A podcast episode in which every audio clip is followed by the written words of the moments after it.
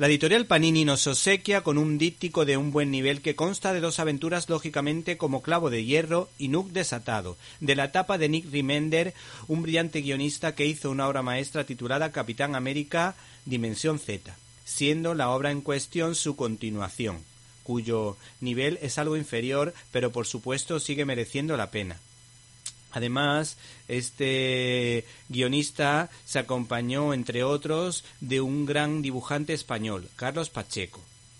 En la aventura de Nuke desatado, el Capitán América se enfrenta a Nuke, un soldado de la guerra del Vietnam, de un patriotismo racista que roza el fanatismo frente al patriotismo razonable que como militar lucha por la paz y por los valores democráticos representados en el Capitán América, que por supuesto respeta a todas las religiones y a todas las culturas.